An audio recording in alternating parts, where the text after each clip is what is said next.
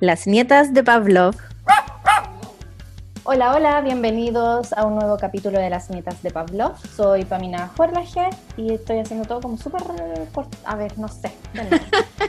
como muy apura. Yo creo que nos podemos relajar. Yo creo que ya en el capítulo 35, 35, 35, ¿cierto? Yo creo que ya la gente ya nos conoció, ya sabe que quiénes somos, sabe lo dispersas que somos, así que yo creo que en este minuto, para mí, nos podemos empezar a relajar y darle. ¿A decir hola nomás?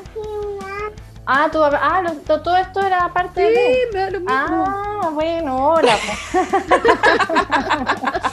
y yo, yo, iba a partir de cero. bueno, capítulo 35. Vamos a hablar de cosas muy entretenidas. Eh, va a partir la Carmen con un tema súper controversial, pero creo que, bueno, las tres creemos que es un tema súper importante y que tenemos que dejar de que sea tabú empezar a conversarlo más y es sobre la eutanasia conductual. Así que... La información entregada en este podcast está pensada para difundir conocimientos y ser usada de manera referencial. Las recomendaciones dadas son a modo general y pueden no ser aconsejadas en un caso puntual. Este podcast no reemplaza una consulta con un especialista conductual. Sí, ya. te doy el pase.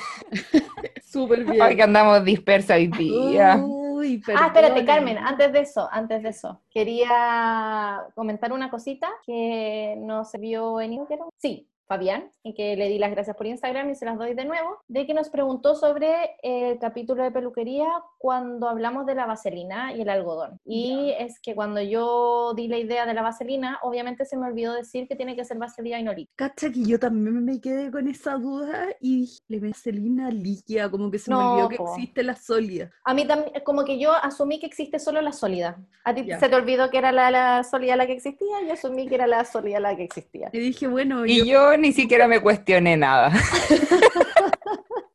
Yo nunca he tenido perros que necesiten demasiado baño, entonces para mí como que no es un tema. Así que era eso, era para recordar que no, por favor, no le coloquen vaselina líquida en las orejas a sus perros. Era un poquitito de sólida como para generar como una capa impermeable, no líquida. Así que eso. Ahora ya sí podemos partir de verdad. Yo igual quiero una aclaración de ese capítulo. Pucha, las aclaraciones las estamos haciendo como tres capítulos después, pero bueno, eso pasa cuando uno no va al día en la edición. Eh, si es que llegan a usar Dremel con sus perros, por favor no se les ocurra dremarle y mantener así como el Dremel apretado con la uña hasta que les quede el tamaño que quieran el Dremel, la, gira, la giración. Mm, buena palabra. La giración. La rotación del Dremel hace que se vaya calentando la superficie con el roce y pueden quemarle la uña al perro y que le duela o le queme como el nervio y, y la venita. Entonces lo que tienen que hacer es ir dando toques y a lo más como un, dos, tres y sueltan, como tienen que ir soltando la uña. Es súper importante. Que me acordé ayer cuando pidieron como el dato de la punta para el Dremen, que ahí voy a subir, pero sí. ya, muy bien. Ya, entonces, partamos con nuestro tema central. Em, pucha, yo este es un tema que me es como súper cercano porque tuve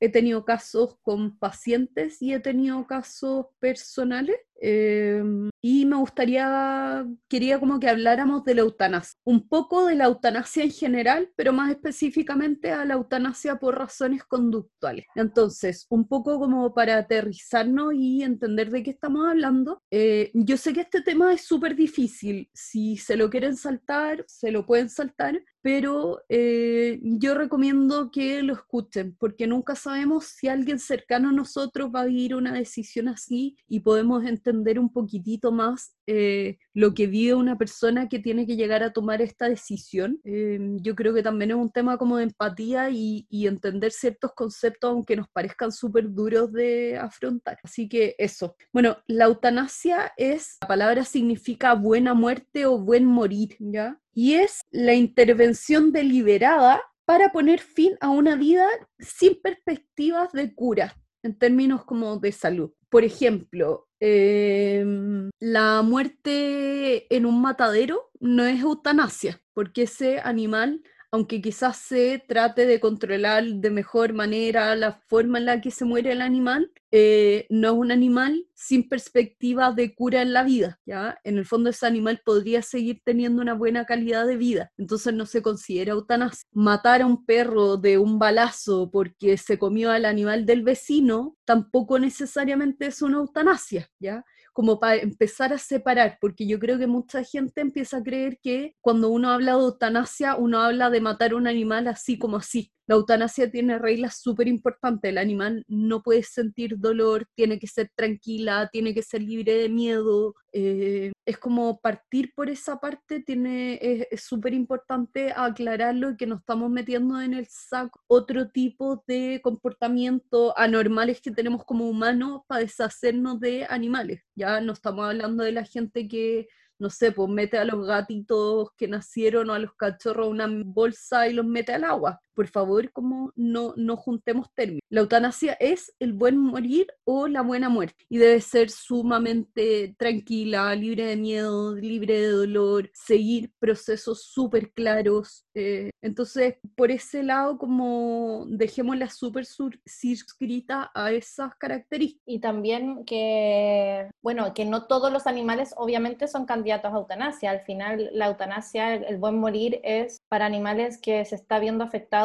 su bienestar, tanto físico como psicológico, porque ahí está otro tema que también es súper complejo dentro de la veterinaria, que es muchos clínicos no consideran el estado emocional del animal como algo que tenga que ser, o sea, una enfermedad mental en un animal no la consideran eh, una razón para eutanasia. Totalmente. Porque si el perro come, si el perro es independiente, si el perro puede vivir en un canil encerrado sin ver a nadie, para ese veterinario cree que con eso es suficiente. Y también tenemos que recordar que los perros, en este caso, los perros son una especie social. O sea, ¿qué calidad de vida le estás entregando a un animal que no va a tener contacto social, que lo está pasando mal, porque cuando uno está con un problema mental, lo pasa mal, y tenerlo ahí hasta que, que muera de viejo? Totalmente. De hecho, de eso vamos a ir hablando un poquitito más adelante. Ahora, para también como tener claro, eh, a nivel de, y, que voy a separar estas categorías, como decía la PAMI, eh, en cuatro categorías generales. Sepan que yo todo esto lo estoy basando como en cierta literatura para poder ordenarme. Si quieren leer más al respecto, hay un grupo en Facebook, pero que requiere que hayas tenido que eutanasiar a una de tus mascotas por eh, temas conductuales, que es el Losing Lulu.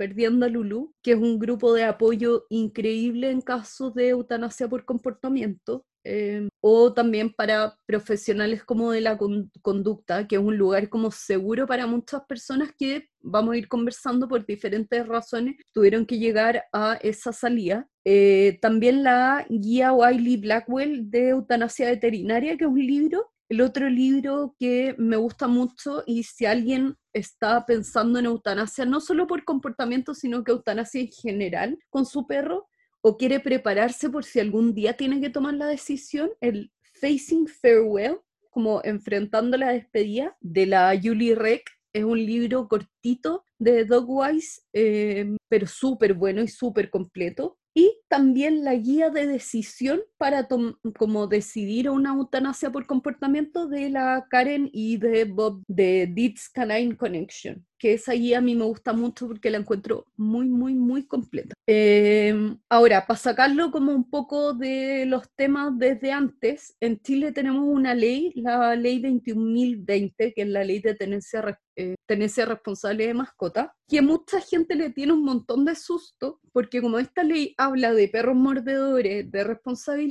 de Em, de perros potencialmente peligrosos, creen que esta ley podría darle, así como en Estados Unidos un juez te puede decir, oye, tu perro hizo tal daño, tu perro hay que eutanasiarlo, y creen que estamos en Estados Unidos en temas legales. En Chile esta ley no le da el derecho a nadie ni la autoridad a nadie de decir que eutanasias a tu perro. Ojo, en Chile la única razón, la única razón por la que te pueden decir que tienes que eutanasiar a tu perro es si se sospecha o se sabe que tu perro tiene rabia. Así que mientras tengas a tu perro súper bien vacunado, con todas sus vacunas al día, no debería poder venir nadie a decirte a tu perro hay que eutanasiarlo, ¿ya? Se pueden hacer recomendaciones, te podría venir, no sé, un etólogo que lo mandó un juez a recomendar, ¿sabes qué? Sí, en este caso recomiendo. Pero la única persona que puede decidir una eutanasia, incluso si un etólogo la recomienda, si un médico clínico porque tu perro está en las últimas, el que toma la decisión final es el dueño, es el tutor del perro, ¿ya? Y eso hay que tenerlo súper claro porque aunque es una tranquilidad para mucha gente de perros reactivos o mordedores, eh, también es una responsabilidad súper grande que no se la pueden dar a otra persona. La decisión la tienen que tomar ustedes. Y claramente tienen que tomarla, sobre todo en el caso, bueno, en el caso de salud y en el caso, o sea, salud como me refiero a ámbito físico y a salud conductual, la decisión tiene que ir apoyada por un médico veterinario y la eutanasia la debe hacer un médico veterinario. Entonces tienen que consultar si sospechan que su perro es candidato para una eutanasia, tienen que consultar a un médico veterinario, tienen que consultar a un médico veterinario etólogo. Eh, estas decisiones se toman en conjunto, pero finalmente la decisión de eh, como les decía, eh, según este libro, hablan de tres categorías principales y a mí me gusta agregar una cuarta, siempre cambia tontera. Eh, y las tres categorías serían animal joven con enfermedad médica eh, seria, animal senior, viejito, con enfermedad terminal, animal senior sano y yo a esto agrego animal joven con problema conductual de alto riesgo, ¿ya? Em, yo creo que la mayoría de la gente no se cuestiona y no es tan difícil entender que nosotros debamos eutanasiar un perro viejito y con una enfermedad terminal, porque quizás no vemos mucho futuro a esto. Por ejemplo, un perrito con un cáncer generalizado em, y que ya tiene, no sé, 15 años, ¿qué más le vamos a pedir? Entonces no, no hay una crítica social tan fuerte. Ya empieza a ser un poco más criticado por gente dueños de la moral y y siempre críticos ahí desde afuera, si tenemos un perrito viejo de quizás 15 años, pero que está relativamente sano o sin enfermedades terminales, quizás que esté con eh, problemas de movilidad, algunos achaques y todo, pero no tenga ni cáncer, ni problemas renales, ni hepáticos, y ahí la gente empieza como, pero ¿cómo vas a eutanasiar ese perro? Y mucho más cuando tenemos un animal joven con problemas médicos serios. Eh, un perrito de dos años con una enfermedad renal o de dos años con alguna lesión física que va a requerir manejo por toda su vida, eh, etc. Y se va haciendo un poco complicado. ¿Para mí queríais decir algo? No. Eh, en el caso, yo ahora ya me voy a pasar como a la eutanasia por comportamiento, pero en el otro caso de eutanasia, también hay guías en que en general los veterinarios nos basamos en ver si em, es recomendable o no una eutanasia. Y también es súper, súper personal. Pero, por ejemplo, tenemos que ver partiendo la calidad de vida del animal, que lo vamos a ir hablando también en eutanasia por comportamiento. En el caso de enfermedades, eh, la calidad de vida, el el, la enfermedad tiene manejo o tratamiento. El tratamiento, la familia va a ser capaz de costearlo, no solo económicamente, sino también emocionalmente por tiempo los manejo, porque eh, aunque suene súper frío, es muy diferente a una persona decirle, oye, mira, sabes tu perro, no sé, ponte tú después de un atropello. Después del atropello, tu perro, sabes que nunca más va a tener control de vejiga y de esfínter. Van a tener que ayudarlo a que eh, orine y a que haga caca toda su vida. Y si no, se puede enfermar, le puede pasar esto, le puede pasar esto otro. Eh, tu perro se va a arrastrar toda la vida y además va a necesitar ayuda no sé qué y no puede pasar más de una hora solo por estos problemas. Es muy diferente decirle eso a una persona que quizás tenga una buenísima situación económica a la que le va a decir, además los medicamentos y tratamientos de tu perro van a, van a ser de ponte 500 mil pesos al mes. Decírselo a una familia que alguien está en la casa todo el día, eh, que no tienen mayores preocupaciones que preocuparse de su perro, que tiene una situación económica y que les permite pagar eso, que a una familia que los dos trabajan, por ejemplo, un matrimonio que los dos trabajan todo el día. En general, el perro ya pasaba 12 horas solo antes de esto, eh, que no tienen 500 lucas para gastar al mes y que eso va a limitar el tratamiento y la calidad de vida del perro porque va a ser un perro que se enferme más, y esas cosas tienen que entrar a la, como a, la ecuación cuando decidimos una eutanasia. A veces, lamentablemente, no podemos hacer todo lo que está en nuestras manos y aunque nos gustaría que fuera diferente, también no podemos cambiar nuestra situación. Sí, pues yo ahí también quiero poner como... Porque claro, yo tuve un caso así, el Gaspar, que al final era un perro bueno, los últimos años ya de viejo y por sus accidentes, ya era un perro 100% de uno. Y claro, se dio la oportunidad que yo trabajando en clínica me lo podía llevar a la clínica porque me dejaban llevármelo a la clínica, el perro se portaba bien, lo podía tener en su caja de transporte, podía suplir todas sus necesidades, pero si no hubiera sido así, si yo hubiera sido una persona que trabaja en una oficina, horario normal, obviamente se hubiera visto eh, muy limitado como todo lo que yo podría haber hecho por él, porque efectivamente era un perro que había que vaciarle la vejiga, que estaba con 800 medicamentos, que te exigía además porque tenía disfunción, eh, o sea, disfunción cognitiva, entonces era un perro demandante y una persona o joven que está estudiando y que está preocupado de salir a carretear o de salir con los amigos o irse de viaje y no tiene el apoyo con quien contar para poder suplir las necesidades básicas, es importante, claro, pues mostrarle todo esto y que existen opciones, porque también existe la opción de reubicar, por ejemplo, que tal vez conozco un amigo que el amigo se quiere quedar con el perro porque hoy pobre perro, ya sí yo le voy a dar las necesidades y si ese es el caso y esa persona se quiere comprometer a tener un ser dependiente 24/7, genial, pero tampoco podemos limitar a esa persona y decirle prohibido, eh, tú no puedes abandonar a tu perro, tú no puedes regalar a tu perro,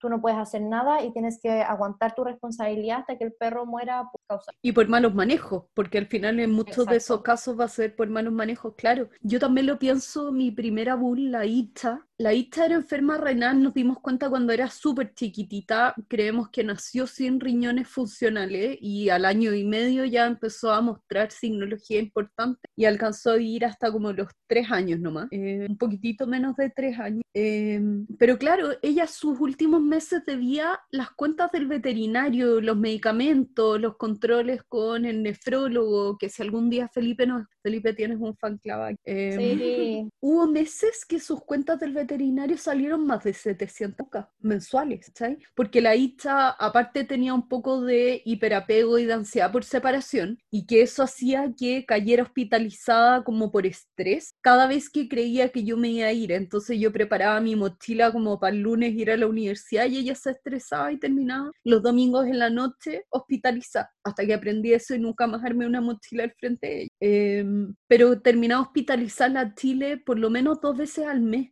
por lo menos. Tenía que tomar cientos de remedios. Eh, tenía que ir a controles con el nefrólogo, controles con el cardiólogo. Eh, tenía que andar conmigo para arriba y para abajo, yo le ponía suero en la casa. Y ese manejo, yo era estudiante, yo igual en la universidad o me iba muy bien o me iba muy mal, en general, como soy de extremo, pero tenía igual mucho tiempo disponible y por suerte fueron semestres en los que eh, todavía le agradezco a Gonzalo González que me dejara llevar la clase. Eh, y claro, pues la perra iba conmigo hasta clases, estaba hasta en una lista de, de, de, ¿cómo se llama?, de asistencia en un curso, por lo bien que, y lo responsable que era como alumna. Eh, pero eso probablemente ahora, si yo tuviera una perra, la misma perra en este minuto, yo creo que la decisión de eutanasia la tomaría muchísimo antes porque no podría darle una vida de calidad para poder manejarla con mi ritmo actual. Y creo que eso también está bien. Y yo con la Icha todavía me cuestiono si quizás esperé muy tarde para tomar la decisión solo como un poco como por el egoísmo de no quiero que se vaya. Es que yo creo que esa es, una, es un sentimiento que uno siempre va a tener, porque yo, por ejemplo, el Gaspar, bueno, el Gaspar para Lucha, eh, fue como mi, primer perro real. Matusalén de los Ay, la Y su primera, él tuvo dos o tres etnias discales, creo que dos La primera la tuvo a los dos años de vida y de ahí ya empezó a caminar raro. Entonces yo ahí, claro, dije, ah, no, este perro deja caminar y yo lo eutanasio. Esa fue como mi, mi primera visión de toda esta situación. Pero después empezaron a pasar los años, se volvió a arnear, lo operamos, o sea, siguió caminando porque este perro era duro de matar, siguió caminando, después tuvo un accidente, fractura, seguía caminando, obviamente no caminaba como un perro normal porque se le cruzaban las piernas, caminaba como borrachito, pero en verdad, dentro de todo, tenía, entre comillas, buena vida porque seguía hacia su esposa, mordía gente, mordía, sacaba la tierra, eh, tenía una vida de perro normal dentro de todo. Entonces, como que se veía, por así decirlo, feliz. Entonces, obviamente yo siempre me cuestioné durante toda su vida el, ¿estaré bien dejándolo vivir o debería eutanasiarlo o, qué hacer, no sé qué, no sé cuánto, bla, bla, bla, bla. Hasta ya de viejo viejo, que tuvo que pasar por una cirugía compleja de hernia diafragmática y en la cirugía hizo un paro, 16 años, cirugía, paro y lo revivieron. Y ahí dije como, este perro no se quiere. Con esto ya no se va a morir. Y ocho meses después, claro, lo tuve que eutanasiar por enfermedad renal, pero claro, hasta el día de hoy me digo, es que tal vez si lo hubiera llevado a hospitalizar, lo hubiera sacado de la crisis. Pero después digo, ¿y habría valido la pena con lo mal que lo pasaba hospitalizado? Entonces, y ahí empieza como la balanza de lo hice bien, lo hice mal, que... Totalmente. muy complejo. Bueno, y eso vamos a seguir hablando, como que hay hartas cosas y yo creo que en el tema de eutanasia no sé si hay una respuesta que alguien les pueda decir como esta es la mejor opción, porque siempre va a quedar esa duda de quizás si hubiera probado algo más o quizás debería haber tomado la decisión antes. Entonces yo creo que esto, como en muchos temas, es evaluar bien las opciones, eh, tomar la decisión, como evaluar bien todo lo que hay que evaluar, tomar una decisión a confianza y mantenerse detrás de, su, de la opción que tomaron como aceptarlo y como darse esa ventana para aceptarlo y aceptar que quizás pudieron haberse equivocado, pero estaban haciendo lo mejor con la información que tenían. Siempre trato como un poco de hablar de eso, pero bueno, vamos a seguir un poco más. Bueno, voy a sí, dilo. No, dilo. Que, pero sí, pues, es complejo también, porque no solo es un tema de que ya tienes que buscar toda la información y la decisión que tú tomes, sino que esto también va un poco por la parte de la red de apoyo que uno porque hay mucha gente, sobre todo mayor, que esto de la eutanasia es, el demonio mismo. Y que si dentro de tu familia hay gente que no está de acuerdo, pero es tu mascota, es tu decisión, es tu responsabilidad, eh, o intentar hacerles entender por qué estás tomando esta decisión o simplemente hacer oídos sordos, porque muchas veces como que la gente se te va en contra. A mí me pasó, mi mamá me decía, pero ¿por qué estás haciendo esto? Y era como, mamá, es que el perro ya está mal, ¿cachai? No, no voy a seguir manteniéndolo a, suero porque para que no se decida morirse solo, ¿cachai? Sufriendo. Entonces, eso también es muy importante tener en cuenta de que puede ser que tu familia no esté de acuerdo o un amigo no esté de acuerdo o no sé qué, pero lo importante también es buscar apoyo en la gente que sí sabes que te va a apoyar y que va a entender un poquito más la situación. Y lo mismo viceversa, si es que tú estás en contra de la eutanasia y un amigo o un familiar decide hacérsela a su mascota, eh, aunque tú estés en contra, apóyalo, porque no es una decisión fácil, no es una decisión que uno dice, ah, mira, me aburrí el perro, la eutanasia. Eh, bueno, es una decisión que cuesta tomar. Después al final me gustaría que habláramos como de algunos mitos porque sí hay acta como crítica en ese sentido. Así que bueno, vamos a seguir un poquitito más. Y ahora pasándonos a la eutanasia por razones conductuales. Eh, la eutanasia por razones conductuales puede darse en varios casos y no solo en casos de agresión. Ya, eutanasia por comportamiento no es eutanasia por agresión solamente. Ya, podrías tener casos de eutanasia, por ejemplo, que tuviera que eh, ser una recomendación en caso de trastorno obsesivo compulsivo, entre algunos otros trastornos de ansiedad generalizada que eh, no son eh, que no responden a tratamientos ni a manejo. Vamos a hablar como varias de estas cosas, pero en general en, todas esta, en todas estas patologías y en todos estos casos, nosotros siempre tratamos de como aplicar varias opciones. En, este, como en esta guía de la Karen Dietz, ella habla de que hay cuatro opciones como frente a una patología o a un problema conductual de estos serios y que el primero sería eh, el manejo, ya ¿ya? Que es la primera opción. ¿Puedo manejar el problema de mi perro? ¿Puedo, por ejemplo, identificar los gatillantes de su problema y eliminarlos, simplemente evitarlos, no sé, pues tengo un perro que agrede, eh, qué sé yo, se gatilla con niños que juegan a la pelota o niños que tienen globos en las manos. Eh, ¿Puedo evitar a los niños, aquí en verdad soy una persona adulta que no tengo ganas de tener niños en mi vida. Soy hija única, así que ni siquiera tengo sobrinos, no tengo niños chicos. En mi casa tengo igual un canil, así que en el caso de que viniera un niño y con un globo, que sería rarísimo, puedo dejar a mi perro en un canil o puedo dejarlo encerrado en una pieza. En verdad mi perro nunca va a estar en contacto con niños con globos. Perfecto. Se eliminó el gatillante, nunca más tenemos el problema Perfecto, solucionado. Opción 2, cuando necesitamos no solo el manejo, esto de identificar los gatillantes y poder evitarlos, sino que además añadimos modificación ambiental, entrenamiento y modificación conductual, ¿ya? Eh, evito y manejo los gatillantes, pero también modifico el ambiente para ayudar a esto y implemento programas de entrenamiento y de modificación de conducta, ¿ya? Em, por ejemplo, en un caso de una ansiedad generalizada, puedo manejar los gatillantes de esta ansiedad, puedo reducir los, como, eh, los ruidos, puedo, no sé, mi departamento lo hago a prueba de ruido y además empiezo con un programa de desensitización, de modificación conductual, de medicación, de lo que sea para manejar esto y tiene buenos resultados o vamos como vemos mejora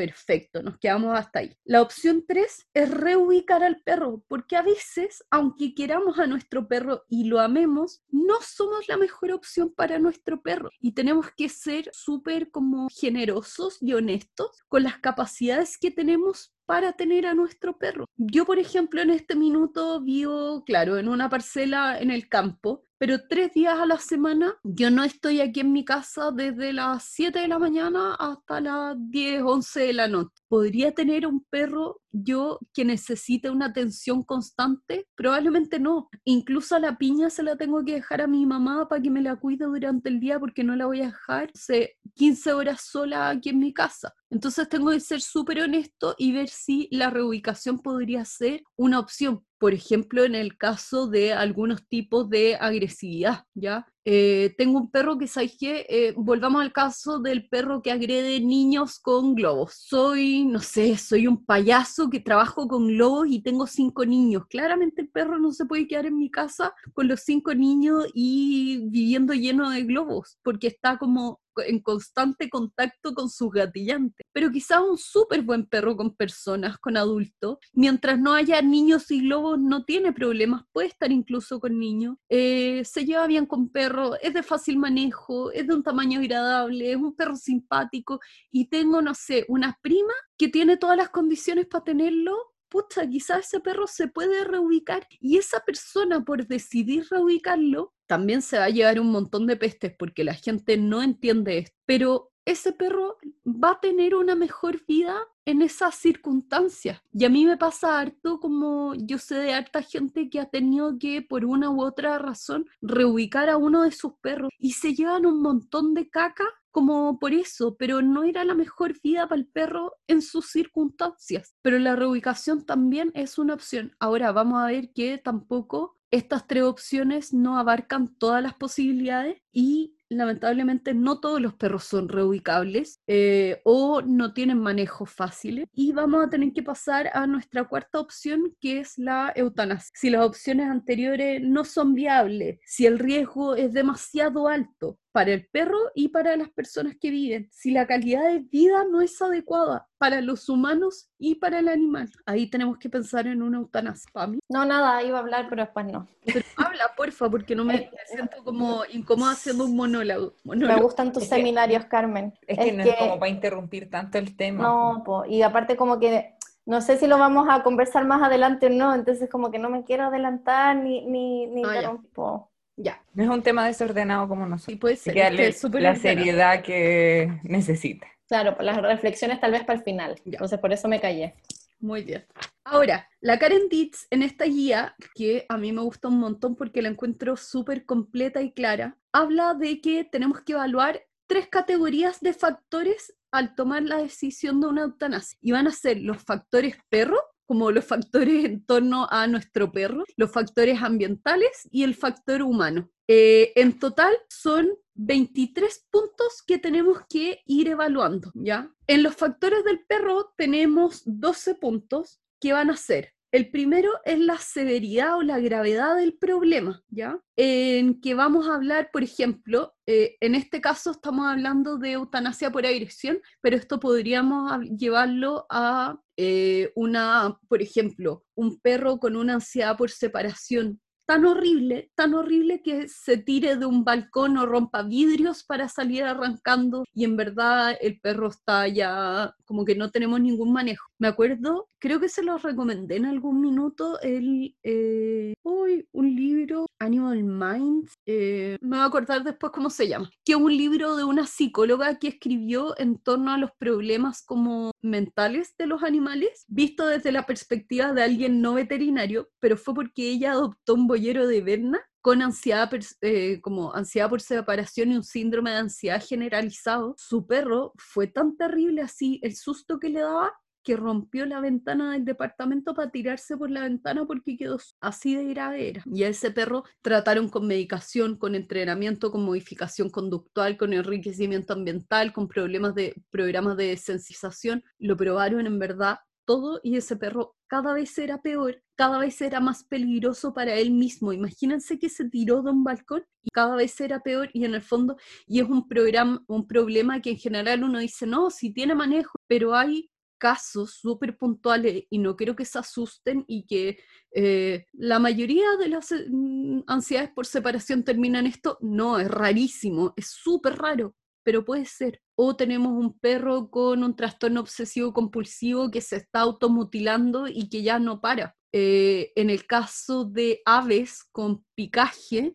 eh, yo he sabido de casos donde ya no tenemos vuelta atrás, no responden a tratamiento, no responden a manejo y hay que decidir por una eutanasia, por ejemplo. Pero en este caso me voy a ir como a agresión, más que nada, que es en lo que se basa la guía, porque es lo más común que se dé una eutanasia por comportamiento. Entonces, el punto uno es la gravedad del problema en el que vamos a evaluar el nivel de la mordida y la ubicación de la mordida. El nivel de la... Perdóname. dime. Eh, ¿De quién es la guía esta? De la Karen D. De la Karen y Bob. Karen Bob Dits con TS. D-E-E-D-S. Ah, perfecto. Ya, gracias. Eh, en el nivel de mordida usamos en general la escala de Ian Dunbar, que es como la escala más clásica de mordida, en donde el nivel 1 es una mordida de advertencia sin contacto, en el fondo ese castañeteo como al aire. el nivel 2 es contacto pero sin perforación, es el mordisco pero como el picoteo pero que no rompe piel. Eh, en el nivel 3 es mordida pero en donde el colmillo no entra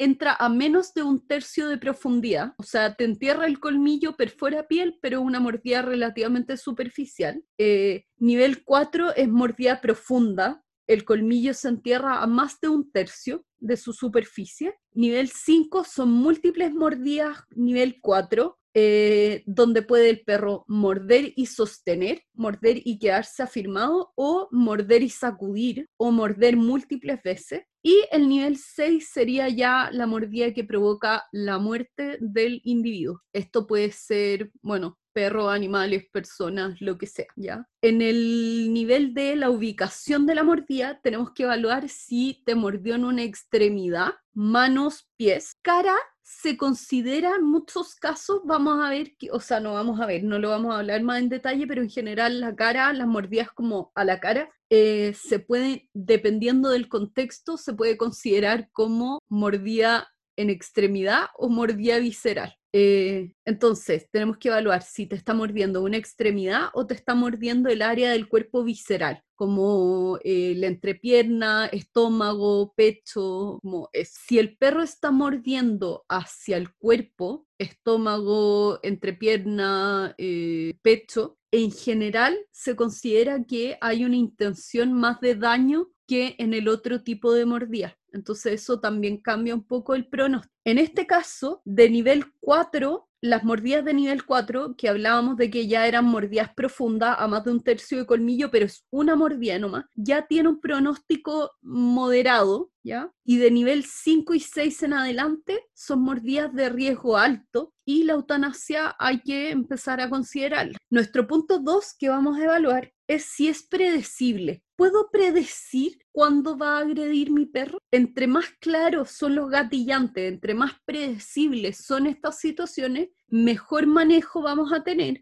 más fácil manejo y mejor va a ser el pronóstico. Pero entre menos, em, menos predecible sea, más difícil es y peor pronóstico vamos a tener. ¿Es controlable si tengo un buen control o un manejo de mi perro, verbal o físico? Eh, no sé, tengo un perro chico que de repente se desespera, pero lo agarro con dos manos, un chihuahua, y puedo retenerlo físicamente para que no vaya a atacar a una persona. Es más fácil de manejo que si tengo un fila brasilero con el mismo problema. ¿ya? El problema puede ser el mismo, pero la capacidad de manejarlo es diferente. Y también es diferente si yo tengo un eh, no sé, ya no vamos a hablar de razas, pero tengo un perro que con un súper buena obediencia, un súper buen entrenamiento, que aunque esté desesperado, yo le digo, ven y se devuelve como en el aire, me hace caso, me responde, es muy diferente a un perro que no escuche y no escucha, no obedece, no puede seguir órdenes ni comandos ni, ni puede responder. Eso también va a empeorar el pronóstico. Em, también en el punto 4 va el entrenamiento previo, ¿ya? Un perro con un buen entrenamiento previo, con un buen manejo, va a ser más fácil de manejar y va a tener un mejor pronóstico que un perro sin el adecuado entrenamiento. Ahora, también tener en cuenta que el uso de castigo en su entrenamiento anterior podría empeorar el pronóstico, porque se convierte en un perro, que lo hemos hablado mucho, en el que no sabe, eh, en el fondo un perro que ha recibido una mezcla de cariño y de eh, abuso o de uso de eh, aversivos que el perro no sabe en qué minuto le va a llegar cuál. Y esa dualidad puede generar un aumento del problema, entonces podría empeorar nuestro pronóstico. Después tengo la facilidad del entrenamiento. Si tengo un perro con alta, alta motivación por la comida, por el juguete o por eh, el contacto social, es el mejor, es un mejor pronóstico que un perro con baja motivación, que en el fondo no lo logro sacar de esa situación con nada. También si tengo, en este caso, se considera que un perro con hiperactividad también es de peor pronóstico, si es de una excitabilidad muy alta, que también vamos a ir hablando un poco más como adelante de eso. Las tendencias sociales de nuestro perro son el punto 6. Entre más sociable y con mejor vínculo con sus tutores, mejor el pronóstico entre más independiente, tímido o sin un buen vínculo con sus tutores, es peor el pronóstico. El tamaño del perro, aunque no los creamos y nos guste como pensar que todos los perros son iguales, no es lo mismo, porque es muy diferente el riesgo que presenta un perro de 70 kilos que el riesgo que presenta un perro de 5 kilos. Un perro de 2 kilos, aunque puede provocar daño, en el peor de los casos, un chihuahua de 2 kilos que se tire a matar contigo y te muerda 100 veces, te va a dejar picoteado entero, pero a menos que te muerda muy bien en un lugar, no sé, te muerda en el cuello, te sangre, no va a generar tanto daño como lo va a generar un perro de 70 kilos que quizás con un mordisco te pueda cortar tres dedos, ¿ya? Y fue un mordisco bien dado, ¿no? Y eso también tiene que entrar a consideración, aunque nos duela como hacer esas diferencias. Eh, la raza, ella también la considera, no solo por esto de las razas potencialmente peligrosas, porque sabemos que cualquier perro es potencialmente peligroso, eh, sino que porque hay razas que tienen como Em, como, puntos de reactividad o que se busca una reactividad más exacerbada o que pueden traer, que pueden ser más miedosos y eso también puede cambiar el pronóstico. Por ejemplo, lo que pasa con los terriers. Los terriers en general son perros con un alto instinto de predación, ¿ya? Pero si tengo un... Entonces, creer que, no sé, em, es diferente hablar de un perro con... que un perro que caza niños, que la otra vez supe, creo que lo hablamos en el podcast en algún minuto, de un caso de un Jack Russell, buen perro de familia, que se dieron cuenta cuando creo que tuvieron la guagua que el perro quería comerse a la guagua y mostraba, sí, creo que lo hablamos. Sí, sí, lo hablamos la otra vez. Que mostraba signos de predación con la guagua. Sí. Y eso es un comportamiento altamente genético, como un patrón conductual altamente genético y de raza, pero enfocado en un contexto incorrecto, porque ese perro debería ser súper predatorio con ratones, no con una guagua. Pero ese es un riesgo alto y quizás ahí es tan fuerte la genética que no voy a esperar a que lo supere muy fácil y era mejor reubicar a ese perro. Ya, entonces hay que tenerlo en claro. El punto 9 es el nivel de arousal o de excitación por ejemplo, aquí medimos la velocidad de escalada. Mi perro da señales, alcanza a dar señales o es como que de repente ve un gatillante y explota de 0 a 1000 en medio segundo. Eso también va a aumentar la peligrosidad y va a disminuir, como va a empeorar el pronóstico eh, de mi perro. La resiliencia a estos episodios. ¿Cuánto le toma a mi perro recuperarse de uno de estos eh, episodios de agresividad, por ejemplo, o de miedo. Entre más tiempo pasa, tenemos que pensar que esto tiene un efecto a nivel biológico y vamos a tener una mantención de cortisol, de niveles de cortisol alto que claramente van afectándolo a nivel incluso neuronal, ¿ya? Entonces, si tengo un perro, por ejemplo, que ayer lo hablaba con una dueña, que de repente su perra ataca a otros perros porque se le acercan mucho y pega el tarascón, se enfurece y todo, y el perro se aleja y a la perra se lo olvida, porque en el fondo la corrección y el problema era que invadieran su espacio, pero mientras la dejen tranquila, no queda pegada, no tiene como ni un problema con eso. Es de mucho más mejor pronóstico o más fácil manejo ese tipo de casos que un perro que, por ejemplo, le pasaron por al lado, se enojó, quiso atacar al perro y ya vamos cinco cuadras más adelante y mi perro sigue mirando para atrás y buscando con quién peleo y no puedo salir de ese estado emocional. Eh, el punto 11 es la duración o cuánto tiempo lleva presentando estas conductas entre más tiempo lleve con esto, el tratamiento va a ser peor. Y esto para cualquier problema conductual. Consulten a alguien en cuanto aparezca el problema. Entre más tiempo haya pasado, más difícil es el manejo. Y también tener en cuenta edad y salud, porque no es lo mismo, por ejemplo, estar evaluando un caso de agresividad y de mordidas múltiples en un cachorro que en un adulto de tres años que en un perro con, eh, con una, llama? un déficit cognitivo por perro viejito, ¿ya? También con la edad los perros pueden ir perdiendo los sentidos y que esto está afectando. O también por algunas razones de salud y ahí tenemos que evaluar eh, el pronóstico con eso. Por ejemplo, si tengo un perro que está agrediendo y nos damos cuenta que tenía una otitis. ¿Esa otitis tiene tratamiento? Probablemente sí. Si tratamos esa otitis, ¿va a mejorar? Bueno, evaluemos por ese lado porque hay una razón médica. Ahora, diferente es, eh, tengo un perro con una artrosis generalizada, un perro de 5 años, pero no sabemos por qué está con una artrosis de las articulaciones y el dolor le provoca que se vuelva agresivo pucha, ese perro tiene peor pronóstico porque la artrosis no tiene mucho tratamiento en sí, no se va a curar de una artrosis y esto probablemente siga empeorando y hay que tenerlo en cuenta. Entonces, estos son los factores en el perro que tenemos que evaluar. Vamos a tener factores ambientales. El 13, o aquí son tres puntos, pero el primer punto es evaluar eh, eh, la situación de mi casa, dónde vive el perro. ¿Es un departamento o es casa? ¿Está expuesto a gatillantes de manera constante o puedo alejarlo de los gatillantes de sus problemas? ¿Hay posibilidades de separarlo, de aislarlo si es necesario? ¿Puedo mantenerlo seguro a él y a, no sé, pues mis vecinos? Eh, ¿Tengo rejas o cierres que me permitan esta seguridad? Tengo que evaluar esos conceptos.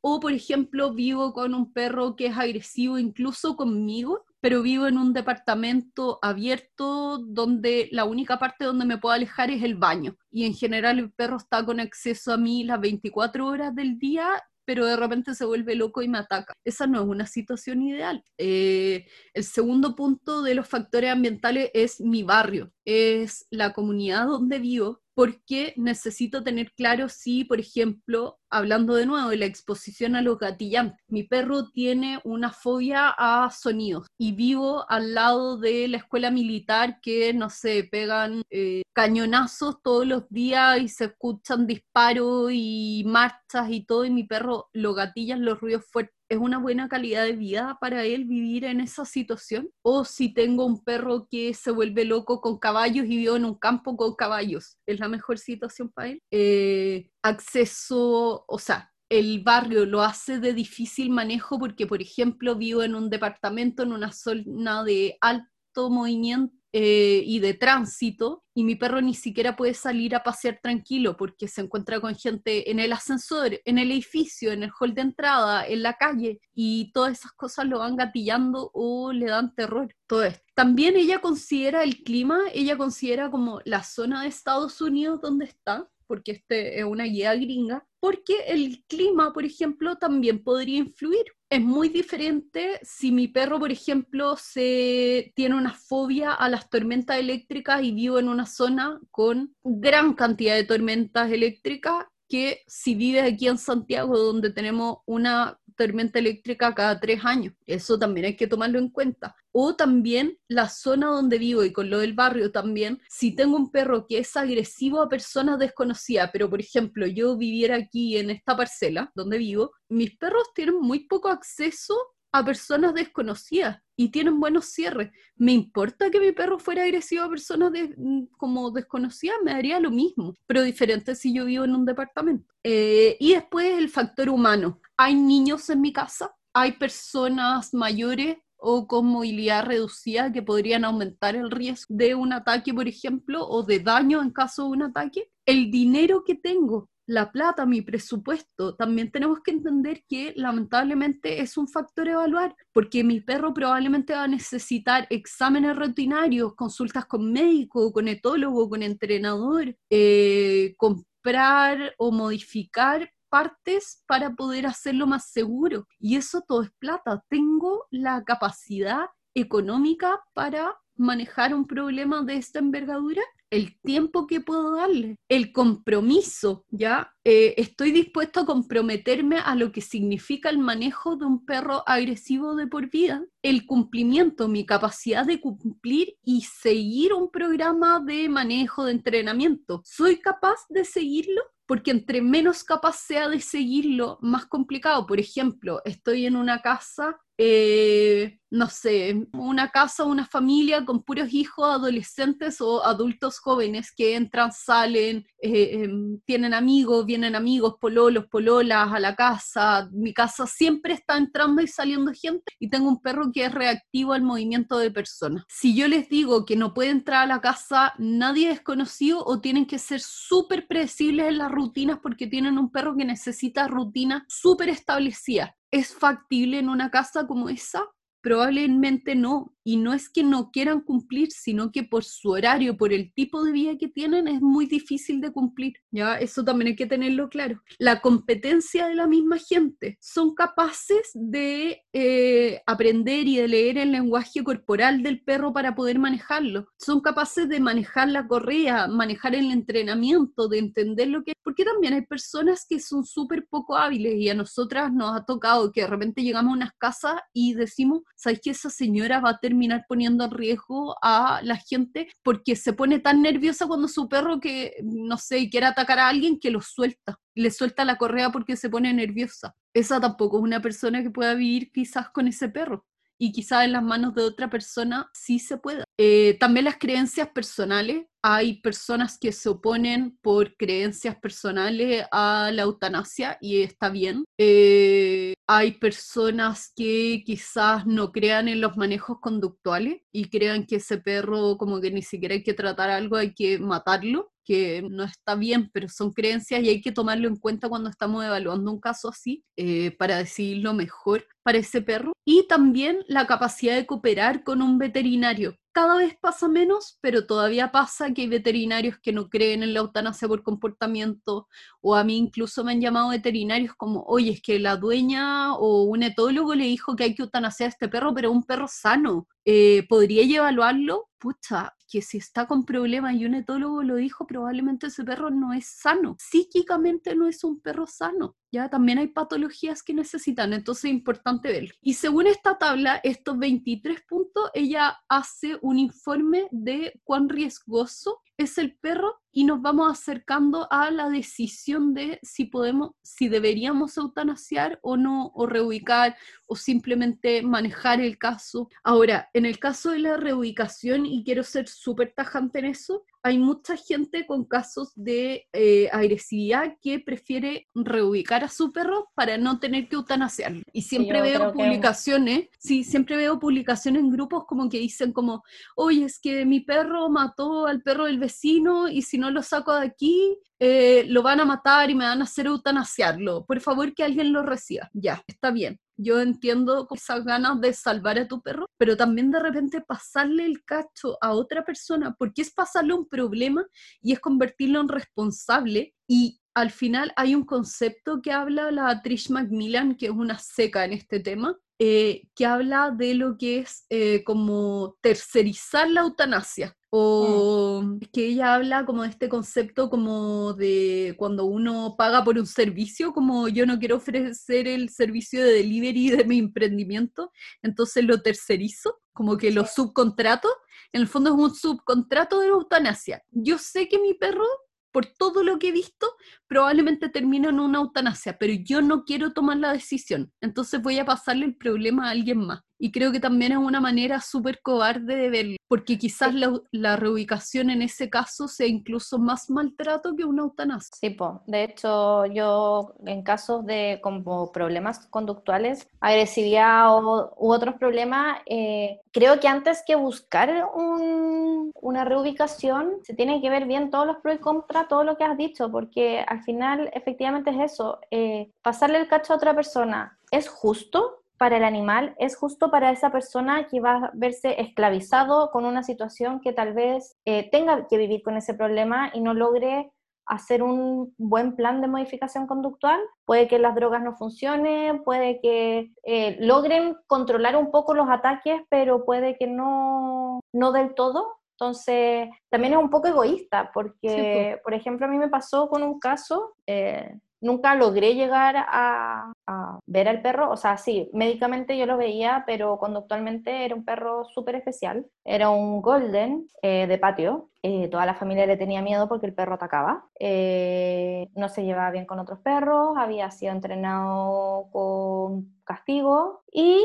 era hipotiroidio no tratado. Entonces ya tenía todas, todas las desventajas había y por haber. Y cuando me llegó a mí por un absceso gigante de semanas prácticamente, eh, el perro me podría haber mordido, pero cuando lo estaba revisando, pero lo único que hizo fue echarse hacia atrás, me gruñó y fue como, loca, aléjate. Y yo, ya, bueno, tal vez este perro pueda tener arregla, no sé qué, no sé cuánto, toda, bla, bla, bla, bla, bla. Pero si no tienes una familia comprometida, no es mucho lo que podéis hacer. De hecho, le dije a la dueña, le dije, oye, mira, lo primero que tenemos que hacer con este perro es controlarlo a nivel hormonal, porque necesitamos que esté sano metabólicamente para ya poder empezar a trabajar mentalmente. Le dije, y necesito que haya compromiso en la familia, porque si no, eh, es que no va a haber ningún avance. Sí, lo vamos a hablar, no sé qué, no sé cuánto. Y a la semana siguiente, cuando vino a control por el absceso, me dice, eh, habíamos pensado en regalarle. Y yo la miro y le digo, dije, es súper injusto a la persona a la que, porque probablemente le vendan el cuento de que es buen perro Sí. Entonces, es súper injusto para quien va a recibir ese perro tener que cargar con todo lo que conlleva el, la enfermedad metabólica, el trabajo que hay que hacer por toda la modificación conductual, si hay que medicar extra, etc. Dije, en ese caso, y si ustedes no están dispuestos, o sea, hay una, otra opción, y es la eutanasia, y es porque un bienestar para todos al fin. Sí, sí, bueno, lo vamos a conversar, no sé qué, no sé cuánto, bla, bla, bla, Obviamente esto quedó en nada porque la familia ya, el perro ya tenía cinco años, la rutina diaria era el perro encerrado en, un, en el lavadero y nada más, y dos años después lo fueron a eutanasia. Entonces, es heavy, pues, es heavy porque... dos años después, o sea, pasó mucho tiempo con el perro con esa mala calidad de vida. A mí me dio mucha pena. Si yo no hubiera tenido perro y si yo no hubiera tenido objetivo de venirme para acá, yo me, yo me lo hubiera quedado. Porque era buen perro, solo que no tenía las condiciones para hacerlo. Pero es que también... Todo está en su contra. Pero es que también hay buenos perros y, a ver, suena súper duro lo feo, que voy pero a... sí. Sí, voy a sonar, va a sonar súper feo lo que voy a decir, pero, pucha, no todos los perros son compatibles con la vida que tenemos. Exacto. Y como cuando dicen todos los perros merecen una oportunidad, sí, merecen una oportunidad, pero hay situaciones en las que el riesgo de esa oportunidad para el perro y para nosotros es demasiado alto y lo más ético es una eutanasia y no es tratar por dos años. Exacto. Porque yo sé que la gente que trata esos dos años es porque sienten que, eh, y, y ahí quiero ser como súper tajante porque uno de los mitos con la eutanasia por comportamiento es que es la salida fácil del problema. Es como, ah, no te quisiste hacer cargo, buscaste la salida fácil y eutanasiaste a tu perro. Y yo creo que la eutanasia por comportamiento nunca es la salida fácil. No, ¿ya? Es como emocionalmente debe ser de las salidas más difíciles, pero a veces es lo más correcto porque vaya a estar tres años poniendo en riesgo a tu entorno, a los perros de tus vecinos, a tu mismo perro, porque tener claro que cada vez que tu perro ataca, independiente del daño que esté infringiendo en la víctima de su ataque, ese perro se sintió en la necesidad de atacar porque no vio otra salida y él también lo pasó pésimo. ¿ya? Yo aquí, bueno, yo tengo mi caso que mucha gente conoce. Yo soy etóloga y soy entrenadora por mi propia perra que sale como en todas mis redes, la pizca. Esta Bull Terrier roja que tenía. eh, la pizca tenía una agresividad inespecífica. La pizca era el mejor perro del mundo el 99% del tiempo pero al mejor perro del mundo. Yo, es que no es ni comparable con la piña. O sea, a la piña le gustaría ser lo buena perra que era la piña, la pizca cuando era buena. Súper eh, eh, atenta, le encantaba aprender, aprendía en medio segundo lo que fuera, súper regalona, súper empática con las personas. Cuando yo me enfermaba, esa perra se acostaba al lado mío y nunca más pedía ni salir a hacer pipí afuera porque sabía que yo me sentía mal. El minuto que ya me sentía un poco mejor, era como ya,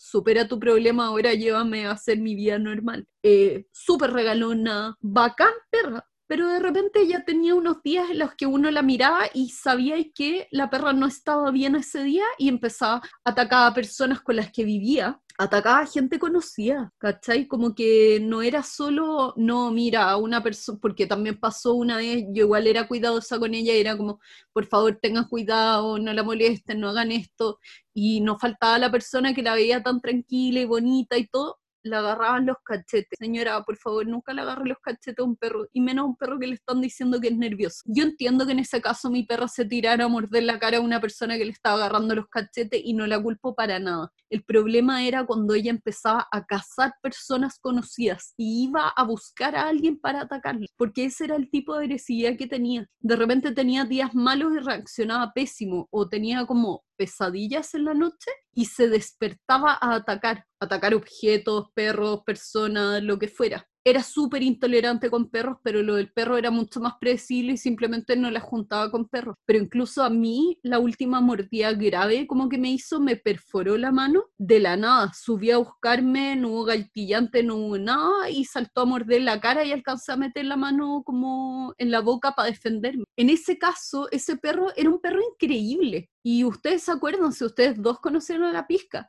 la pizca era increíble el 99% del tiempo, pero este 1% del tiempo, que además era impredecible, eh, el daño de la mordida iba cada vez aumentando. No había ninguna causa aparente. Habíamos tratado medicación, entrenamiento, manejo y no la podíamos mantener. Y en el caso de la pizca, uno que era más desconfiada con desconocidos que nadie, ¿a quién se la pasa? No había manera de reubicarla porque habríamos tenido que reubicarla con alguien conocido y nadie conocido se iba a llevar un perro que probablemente iba a terminar atacándolo a él mismo. ¿Qué más podía ella hacer con ese perro? La única vida probable, como la única manera de mantener a ella como con vida y con una, en el fondo, seguro y mantenernos a todos seguros, habría sido tenerla viviendo en un canil y armarle como una jaula de zoológico para ella toda su vida y mantenerla lejos de personas incluso conocidas. ¿Eso es ético para un perro? No, no es ético, no era una cal- buena calidad de vida y ella tuvimos que tomar esa decisión, pero ella, o sea, resonancias magnéticas, electroencefalogramas, exámenes Lo único que nos faltaron fueron exámenes genéticos, pero porque tampoco sabíamos qué estábamos buscando, si no había un prediagnóstico, no había nadie. Exámenes de sangre, ecografías, eh, evaluación traumatológica, cardiológica, respiratoria, lo que se te ocurra lo probamos, ¿sabes? Entonces hay puntos en los que éticamente ya no se puede seguir y está, no sé si está bien, o sea, idealmente en un mundo de Vilsipap, en un mundo ideal, esto no pasaría. Todos nuestros perros serían sanos, pero lamentablemente no vivimos en ese mundo. Y en ese punto tuvimos que tomar una decisión porque su calidad de vida estaba bajando. Después de la última mordida, a la persona de confianza perdió ese vínculo un poco, porque yo ya no confiaba en ella absolutamente. ¿Cómo voy a confiar en una perra que sube al segundo piso a buscarme para morderme? Porque sí, porque ese día andaba con los cables cruzados y era tan notorio que yo llegué al veterinario ese día en la mañana diciendo algo le pasa a mi perra, está rara. Entonces hay que ser súper em, como consciente de que así como en las personas, hay personas que necesitan vivir en un hospital psiquiátrico toda su vida, que creo que tampoco es calidad de vida para una persona, pero no estamos preparados para tener esa discusión y no me voy a meter en ese tema, pero creo que hay perros que tampoco están preparados para vivir en sociedad y la vida que podemos darle de manera segura no es una buena calidad de vida. Y creo que la decisión ética, responsable y más como nacida desde el amor que le tenemos a nuestros perros es una eutanasia. Hola, ¿están? Aquí estamos, estamos reflexionando. sí. ¿Cachai? Como, y es súper complicado y hay un montón como de mitos, yo creo que a ustedes les ha tocado. Y hay casos diferentes, el caso de la pizca era como caso de libro para decir, bueno, debería ya haberlo eutanasiado quizás dos años antes. Eh, hay yo creo que, uno, que uno igual nunca deja de intentar, porque aparte, si nos ponemos en el caso de la pizca, la pizca tenía todo para ser 100% bacana, porque la mansa dueña que tiene, ¿cachai? Que tuvo, entonces ahí también viene como la reflexión de, que también lo dice mucho, creo que Trish también lo dice, que eh, no siempre, o sea, que al final demuestra que no como tú críes al animal te va a salir perfecto, ni ah, bien. Absolutamente. Porque obviamente tenemos bases que desconocemos que pueden hacer que una simple variante haga que se detone algún, algo en sus cabecitas que hasta ahora todavía desconocemos, que, que no los haga estar equilibrados mentalmente. Totalmente. De hecho, ayer la Dani Araya compartió como una foto que de, de una página de Tales of Connection que decía como eh, el comportamiento de tu perro es un reflejo de ti, pero está tachada la parte de ti y te dice el comportamiento de tu perro es un reflejo de su genética, de las condiciones ambientales, de su temperamento único, de su historial de aprendizaje,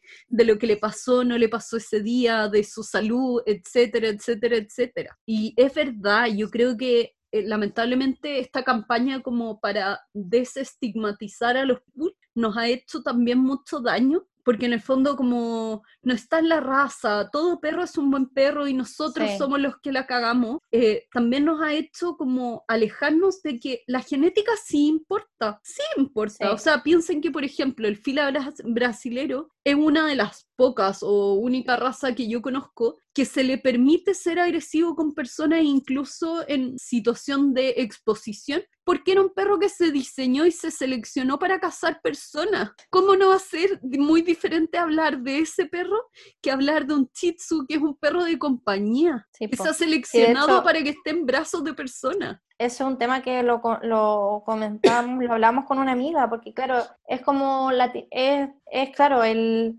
nos han vendido, le han vendido a la gente el, el perro es como tú lo querías, sino como la, este, para estigmatizar las razas, que no sé qué, que no sé cuánto, y no es tan así. Como que se deja mucho de lado la genética, el, no solo la genética, el, la gestación, cómo eran los padres, eh, en qué ambiente nació, etcétera, que son cosas muy importantes y por ejemplo, la otra vez estábamos viendo un video de un, como videos como patiperros o no sé qué, que estaban como hablando de las razas potencialmente peligrosas aquí, en, de los PPP aquí en España. Y no sé si era un entrenador o quién, ahí me perdí un poco, pero uno de los que estaba ahí dice como, creo que era entrenador o dedicado a refugio, viene y dice, sí, el perro es 100% como tú lo críes. Y yo, loco, no, no puedo ir de una cuestión así más encima de la. Donde la gente lo lee, lo ve y te cree.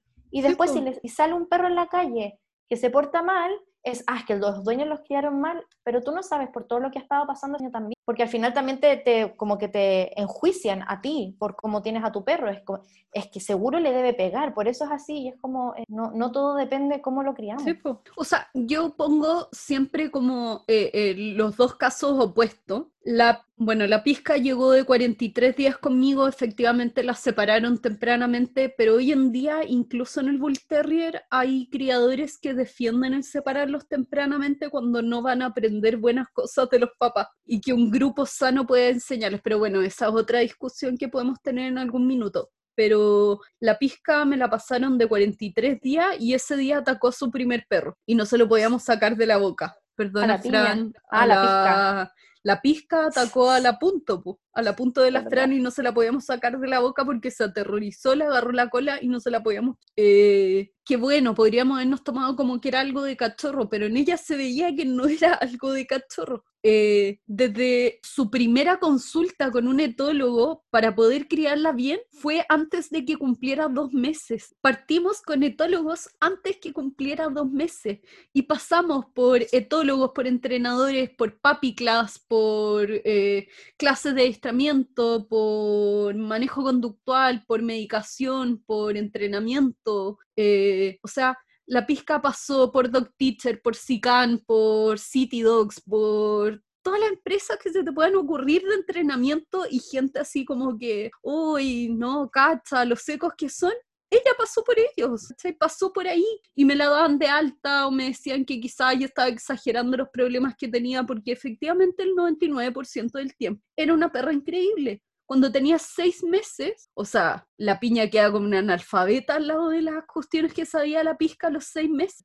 Eh, yo la llevaba a Gility para que socializara, salíamos a paseo, salíamos al cerro, íbamos al parque, íbamos a todas partes, se manejaba, hicimos socialización temprana, hicimos educación básica, eh, de sensibilización, contracondicionamiento, y superamos un montón de esos temas porque protegía recursos, tenía pesadillas en las noches, tenía un montón de temas que los manejamos. Hicimos flores de Bach, terapias alternativas. De verdad probamos todo lo que podría haber hecho, excepto una lobotomía. Es lo único que me faltó como probar con ella. Eh, y siempre tuvo problemas, porque era una perra que algo le fallaba en la cabeza. Y yo creo que voy a pasar toda mi carrera tratando de descubrir qué tenía en el cerebro esa perra. Y en cambio, por otro lado, tenemos a la Lulu, que la Lulu llegó, eh, alcanzaron a compartir con la pizca un tiempo, y la Lulu, en cambio, nació en un criadero en España, la mandaron a Chile en una estafa media rara, nunca se la pagaron al dueño, filo. Se vino a situación de entrenamiento y de exposición. Le pusieron hasta frenillos fijos que le deformaron la boca.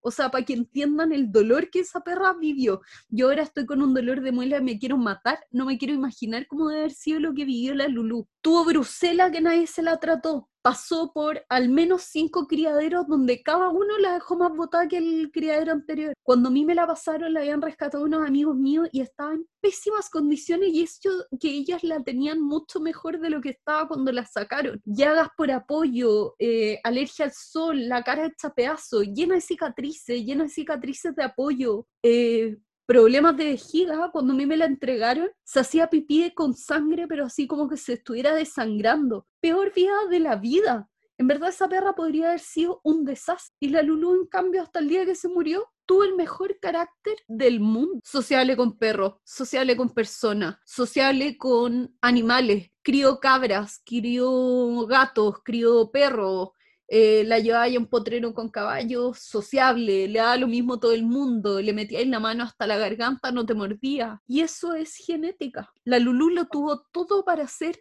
la peor perra del mundo. Pero no lo fue. Entonces, ahí tenemos que ser súper conscientes de esa línea de cuánto influye la genética, el ambiente. Sí, el aprendizaje, efectivamente, un perro que quizá en otro ambiente podría no haber tenido problemas, pucha, en el mío sí lo dio. Yo creo que la pizca, si hubiera sido un perro de un dueño súper negligente, que la hubiera tenido en un patio para que se viera mala, no lo hubieran pescado, no se habrían dado cuenta de los problemas que tenía. Porque nos dábamos cuenta porque la pizca era un perro faldero porque al final así se crió. Era un perro de dormir conmigo en la cama. Entonces nos dábamos cuenta de estos episodios. Probablemente en una situación de negligencia nadie se habría dado cuenta. Claro. Pero también el contexto importa. Entonces es. Ahora, como casi para terminar, quiero como solo una pequeña guía como en casos de em, como de luto porque encontré varios artículos, pero creo que no hemos alargado mucho, podemos hablarlo en otro minuto como sobre el luto de una mascota, que yo creo que ahí para mí tu podismo que tenemos hartos problemas. Eh, ¿Qué hacer y qué no hacer en el caso de eh, el luto por una mascota? ¿Ya? Porque todos queremos apoyar a una persona, pero no siempre eh, el luto por una mascota se reconoce como algo tan real. Y al final, hoy en día incluso la ciencia apoya que es como el luto de un hijo, porque ese vínculo emocional tenemos con nuestra mascota, aunque alguien, sobre todo mamás, nos vayan a decir como, ¿cómo lo va a considerar un hijo? Pero emocionalmente así lo sentimos así nuestro cerebro y lo relaciona. Y la muerte es difícil. Entonces, lo que usted no debe hacer frente al duelo de uno de sus amigos por una mascota, no compares las penas, ¿ya? Nadie ha experimentado la pena que tiene tu amigo o tu hermano, tu pareja, tu mamá. Nadie. Da lo mismo lo que hayan vivido los demás, no es comparable. Eh, no lo corrijas su pena ni empieces a elaborar casi como una tabla de chequeo, ya como, no, pero es que no fue así, ya, no, no, se murió así, no, no, no, no lo corrijas, es su experiencia de la muerte. No la minimices, no minimices esta pena que estás sintiendo, no eh, trates de darles como, eh, de, ¿cómo se llama? De tirarles como, no, complemento, es que estoy tratando de traducirla en eh, no trates como ya, pero piensa lo buena persona que fuiste, no sé qué, no sirve. En ese minuto sentís pena. No trates de ser como una cheerleader atrás, como haciéndole barra, como barra, como sé feliz, sé que no sé. Están pasando por un minuto malo, acepta eso y está bien sentir lo que se siente. Eh, no hablar de el futuro, lo que vas a hacer después, porque hay que vivir la pena. No evangelizar tampoco eh, como sobre lo que funcionó para otras personas, a menos que te pidan esos consejos. No trates de solucionar los problemas. Las personas que están viviendo un duelo, a menos que te lo pidan, no están buscando soluciones, están buscando como compañía. ¿Y qué sí puedes hacer? Hacer preguntas, preguntarle qué necesita, qué, qué te está pasando, qué sientes, etcétera. Respetar la experiencia propia que está viviendo la otra persona. Eh, recordar que la experiencia es de la persona que la está viviendo, no es tuya ni es de otras personas experiencia y tú estás ahí para acompañar nomás. Confiar en tu amigo, eh, confía en, en, él que va a poder salir de esta situación, pero acompáñalo y no trates de cambiar esta situación. Eh, si te dicen, ponte tú que esto es una mierda, lo estoy pasando pésimo, reconócelo, se habla como del mirror o sé como un espejo de su experiencia, como sí, sabes que sí es una mierda. No trates de decirle, no, no es tan malo, pero piensa en lo bueno que puede ser a futuro. No, señor, usted no lo haga. Quédate presente en el momento, como reconoce este momento vívalo, no pienses ni a futuro ni más a pasado. Reconoce el momento y vívelo. Eh, confía en que ellos se conocen bien y confía en lo que necesitan o que te están pidiendo para poder llevar es, si quieren echarse en la cama a llorar durante una semana, no seas el que viene a cambiarlo como no, deberías pasar tu pena haciendo deporte, déjalo que lo pase pésimo, acompáñalo. Y finalmente, eh, si quieres aconsejarlos algo, primero ve si es que quieren ese consejo o no quieren el consejo. Te lo piden, te piden ayuda, responde. Pero si no, no te metas en esa parte. Estos son como consejos que eh, está una lista de consejos que también puedo subirla, que en el fondo es como de la Asociación del Refugio para el Duelo o la Pena, que creo que era súper útil como en este caso, porque es un tema súper complejo, que nos hemos alargado un montón porque daba para un montón de cosas, así que menos mal no tengo noticias esta vez. Pero Sí, es importante, porque a mí más de alguna vez alguien me ha dicho casi como, ah, pero es un perro, puedes tener más. Y es como, loco, mira. Qué ganas de pagar un Calladito te veis más bonito, así, Sí. básicamente. Porque, Sí. porque es heavy, pues como que la gente a veces no, o no han tenido ese vínculo con el perro, con un perro, con una mascota, o, o no logran entenderlo porque no se les ha muerto un animal o un familiar, pero, pero a veces es como mejor evitar el comentario. Y algo que quería comentar sobre lo otro, sobre lo de la eutanasia por conducta, eh, bueno, no solo eso, sino que eh, hacer hincapié también en lo importante que es eh, fomentar la buena crianza a nivel criadero, eh, porque al final es una base importante para cómo van a resultar los perros a futuro. Entonces, eh, no seas negligente de ir a comprar un perro a, no sé, Mercado a La Libre. Vega o en Mercado Libre, o sea, sí, puedes hacerlo, pero ten, ten en cuenta que te- eso puede traer consecuencias. Entonces, si es que de Oye, verdad... y quizá en Mercado Libre encuentres un buen criador, pero haz las preguntas necesarias. Y también con los perros de refugio, porque por ejemplo, eh, esa es una cosa también como de la- un artículo de la IABC que habla sobre como por qué no todos los perros marginados deben, como se les debe buscar hogar. Sí, Y es porque eh, efectivamente lo que le pasa a mucha gente es que quieren embutir perros como sea, porque todos los perros necesitan un hogar, una oportunidad, etcétera. Pero también uno tiene que tener en cuenta qué perro tú estás dando en adopción, porque si es un perro con problemas, lo más probable que esa persona que adoptó ese perro, ese mestizo que le quería dar una oportunidad, si es que lo pasa pésimo y tiene una experiencia del terror con ese perro, probablemente más adelante no vaya a adoptar otro perro, sino que vaya a buscar un perro de raza. Entonces al final tu objetivo que era el inculcar, el eh, darle eh, buscar, o sea, adoptar perros que están abandonados, etcétera, no va a dar, no dio, porque esa persona no se va a volver a arriesgar con un perro de refugio, cachorro, adulto, porque ya tuvo una mala experiencia previa. Eso hablaba con una, como una persona que no debe estar escuchando, Oli Cata, eh, que trabaja en un refugio y le decía eso, ¿cachai? Una mala experiencia con una adopción va a generar un trauma en la persona. O sea, yo quedé con un síndrome de estrés postraumático después del ataque, y de la- del ataque de la pizca y la eutanasia, ¿cachai? Y, y pasa a muchas personas, el síndrome de estrés postraumático no es solamente como para veteranos de guerra. Eh, y pasa, y después de eso, me costó mucho como también como generar vínculo con la piña después al principio, justamente por eso.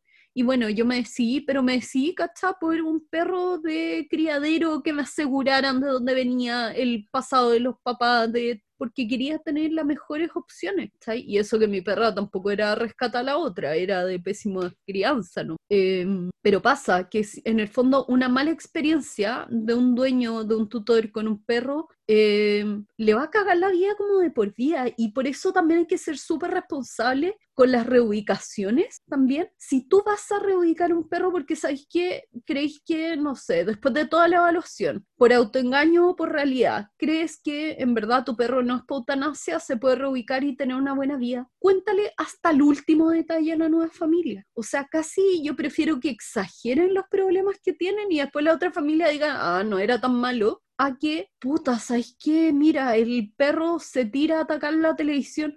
Ay, se me había olvidado contarte que hace eso. No tiene ningún sentido porque uno acepta o no acepta tomar un caso o, o meter un perro a su familia bajo ciertas condiciones, pero necesitamos tener toda la información al respecto. Porque al final tampoco no es justo para nadie. No, no es justo Y- para nadie. Y también el tema del vínculo, porque efectivamente, como tú lo dijiste, el vínculo se rompe. Entonces, Sí. también, por ejemplo, si es que eh, tú pasas por una situación así, que esperemos que no lo pases, o algún familiar o algún conocido, tampoco presionar, porque efectivamente hay una ruptura de vínculo, ese vínculo o vas a intentar de nuevo ir de nuevo reforzándolo, pero tampoco puedes como obligar a la otra persona como no sé, darte un ejemplo, si tú dormías con el perro en la cama, el perro te muerde, probablemente tú ya no quieras dormir con el perro en la cama Sí, y, y veas otras medidas. Entonces, si esa persona ha optado esas medidas, no obligarla a hacer otras hasta que haya como medio superado todo esto, porque no, no, no, es una cosa de que, ay, no sé, pues el perro se comió el zapato, ¿cachai?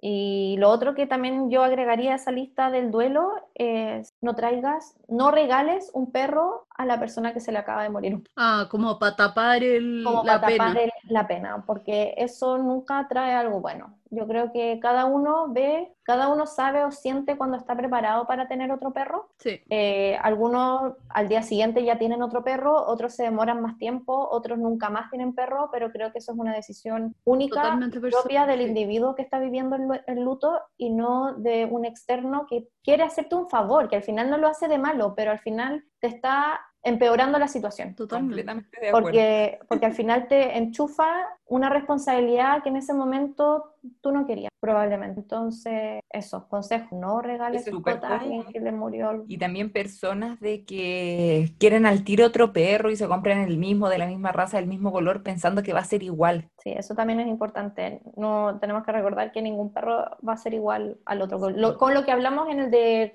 la clonación, que aunque sea una pues, clonación al final no va a ser el mismo perro. Y aquí es lo mismo, pues, no, aunque yo creo, aunque yo creo Cami que justo en este caso como de eutanasia por comportamiento dudo que alguien quiera el mismo perro que eutanasia por comportamiento. Pero sí, no, es súper importante. Claro, era, era en tono de tener otro caso de muerte, sí, pues. Pero de repente hay gente, sí, y de repente hay gente que quiere tener un perro al tiro. Yo después de la eutanasia de la Itza, que fue por su enfermedad renal y todo, yo quería un perro al día siguiente, pero al día siguiente. Y con la pizca, sí, con la pizca igual quería uno al día siguiente y me demoré un poquitito más. Pero... Pero es que eso ya depende de cada uno al final. y en cambio con la Lulu... Y en cambio con la Lulu, no sé si quiero todavía, ¿cachai? Es que recuerdo cuando se murió la Fifi, lo publiqué hasta en Instagram, así como, por favor no me vayan a regalar otro perro, yo no quiero otro perro. Y hasta el día de hoy, no quiero otro perro. ¿Quién, ¿quién, regala perros como, no sé, en nuestro círculo? No estoy hablando, probablemente hay gente que nos escuche diga, sí, a mí me regalaron un perro, pero en general en nuestro ambiente está en una decisión propia que nadie se... A mí no se me ocurriría regalarle un perro a ustedes, como... A mí tampoco.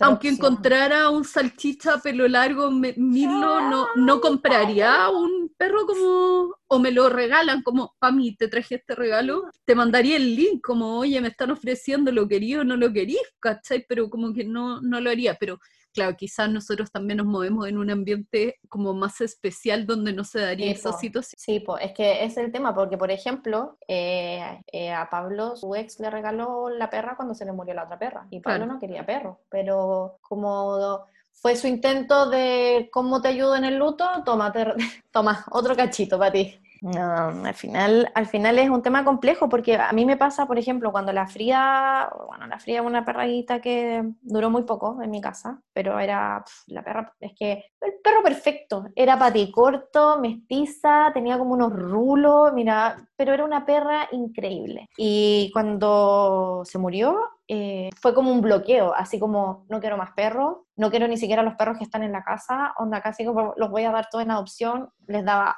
lo justo y necesario. Esa era mi relación con ellos en ese momento, lo justo y necesario, no quiero más perros, bla, bla, bla, bla. Y claro, y después pasa la otra fase de la locura, que fue unos meses después que veía la fría en todos los perros de la calle.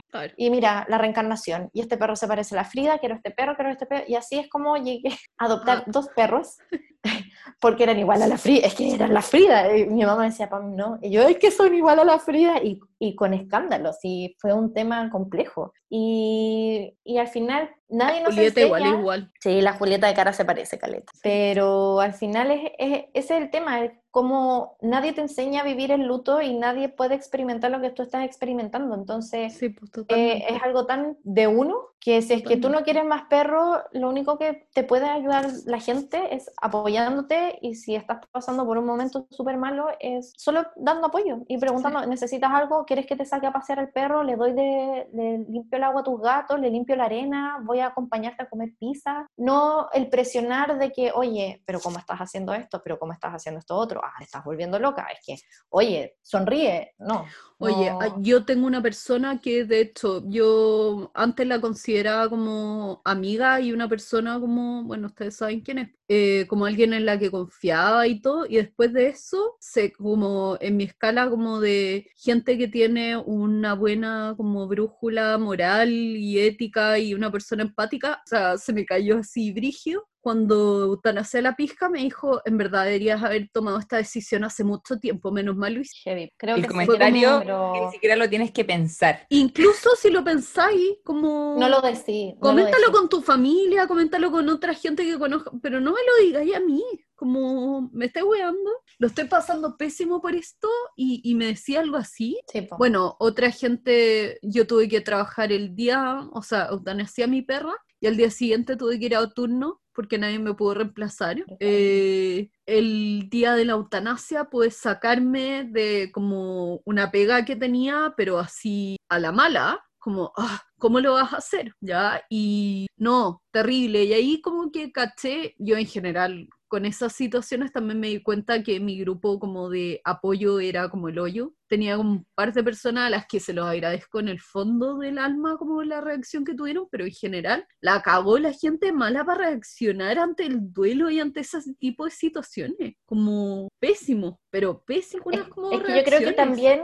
es Nadie un tema sabe de cómo que- hacerlo. Sí, y está eh, todo el tema emocional está es tan tabú Sí, que la gente siente que eh, eh, como que ni siquiera, yo creo que con parientes les pasa que cuando se muere un pariente ni siquiera ellos logran llevar el proceso del luto como corresponde y es como ya Sí, se po. murió, bueno, al día siguiente hay que ir a trabajar y porque, bueno, hay que Sí. trabajar porque la vida sigue sí, y es como, pero espérate, para, po. que también está bien estar mal. No, Y también- Y también hay reacciones que son como casi de nervio que no pensáis. Yo siempre cuento, mi abuela se va a enojar porque cuento esto, pero cuando se, cuando se murió mi abuelo, mi abuelo muy, muy cercano, eh, es que se acaba de morir mi otro abuelo, pero, pero con él no éramos tan cercanos. Pero mi otro abuelo, con el que éramos muy, muy cercanos cuando se murió, estábamos en el funeral y eh, yo lloraba así a mares y mi abuela me reta en el funeral y me dice, este no es el lugar para esto, como no llores aquí, este no es el lugar para llorar. Y yo la miré como, me estoy weando, se acaba de morir mi abuelo y me decís que el funeral de mi abuelo no es el lugar para llorar. Te juro que yo la miraba y de las cosas que me han impactado en la vida fue esa reacción. Y como que ella, porque fue su reacción, si también cada uno vive como el luto, si estamos todos viviendo el luto de manera diferente, su reacción fue controlar y manejar cómo vivíamos la pena todo el resto. Entonces, tú no llores tanto, tú porque lloras muy poco, tú porque me llamaste, tú porque no me llamaste. Y se dedicó como durante dos semanas a, como, a controlar cómo cada uno vivía el luto, pero te juro que a mí esas cosas me impactaron. Ahora, entiendo que ella también estaba viviendo su luto y, y- y Claro. eso le nació nomás, ¿cachai? Si no fue de mala intención, pero para que vean las reacciones como tontas, pues, ¿cachai? Y otra persona un ex pololo mío, pese pololo, y en ese minuto ya era ex pololo, fue al funeral y yo filo, lo saludé, le di las gracias por ir y chao. Y me mandó un mensaje ese día como puteándome porque yo no le había prestado atención y no le había agradecido lo suficiente que fuera al Ay, funeral. sí, a mí, a mí también me pasó una cosa así, Carmen. Y es como, Oh. ¿Me estáis hueveando?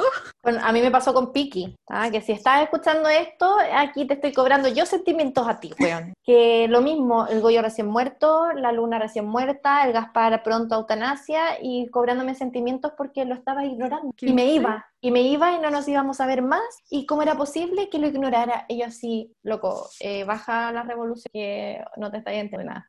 Onda, basta, porque ya tengo suficiente como para que más encima me anden cobrando sentimientos de que no veo a la gente. No, pues, Estoy viviendo mi luto como mejor puedo en estos momentos. Entonces, No, de No, loco, de loco. Entonces, claro, hay hartas cosas. Ahora, algunos mitos que yo espero como que eliminemos de nuestro pensamiento y nuestro, como, eh, de nuestro pensamiento y de nuestras opciones como de cosas para pensar eh, y, y de decir. Uno, que la eutanasia por comportamiento es la opción fácil. Yo creo que muchas veces la opción fácil que la gente toma y también la pongo entre comillas porque eh, no para todos y hay casos en los que de verdad una decisión súper difícil, súper consciente y súper valiente. Creo que la reubicación es más como la salida fácil para algunos que la eutanasia por comportamiento. Así que basta con decir que eutanasia un perro es la salida fácil porque no te quisiste esforzar o porque no sé qué, no sé cuánto. Así que eliminado ese mito. Dos, que, pero siempre hay algo que se podría haber Sí, siempre hay algo. Quizás con la pizca podría haber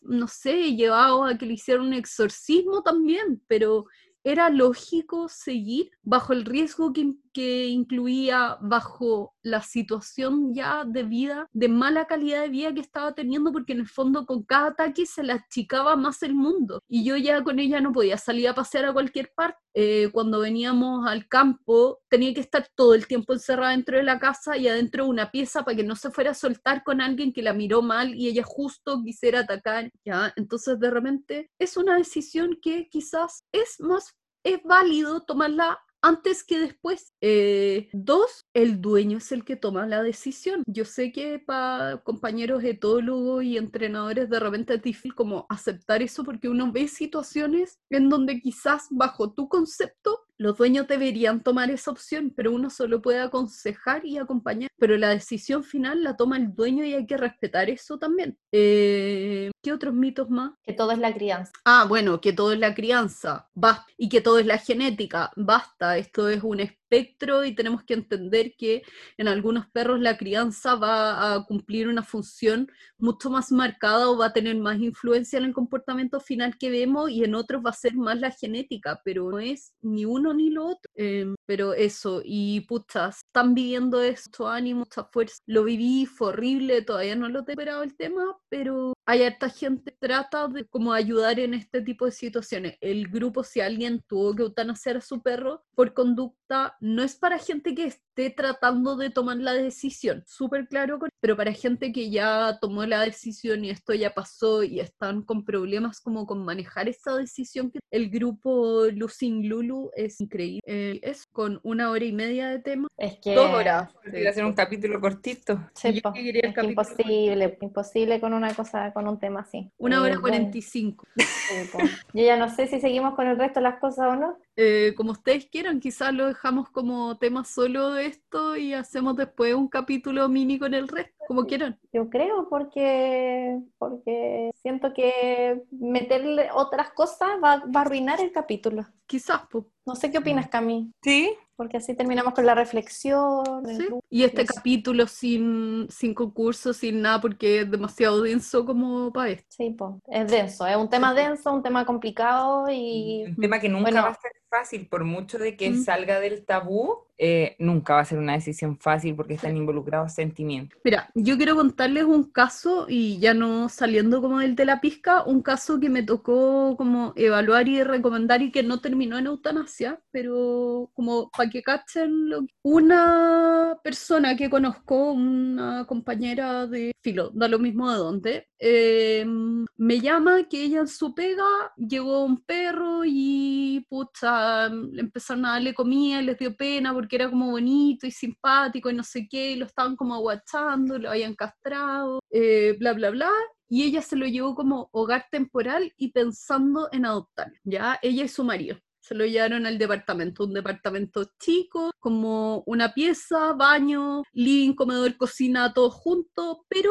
en primer, en primer piso, así que tenían un mini jardín. Ya se llevaron al perro, entonces querían como que los ayudara como a criarlo bien porque nunca habían tenido un perro grande, como evaluarlo, porque igual había algunas cosas raras del perro, bla, bla. Llevan una semana con el perro en el departamento.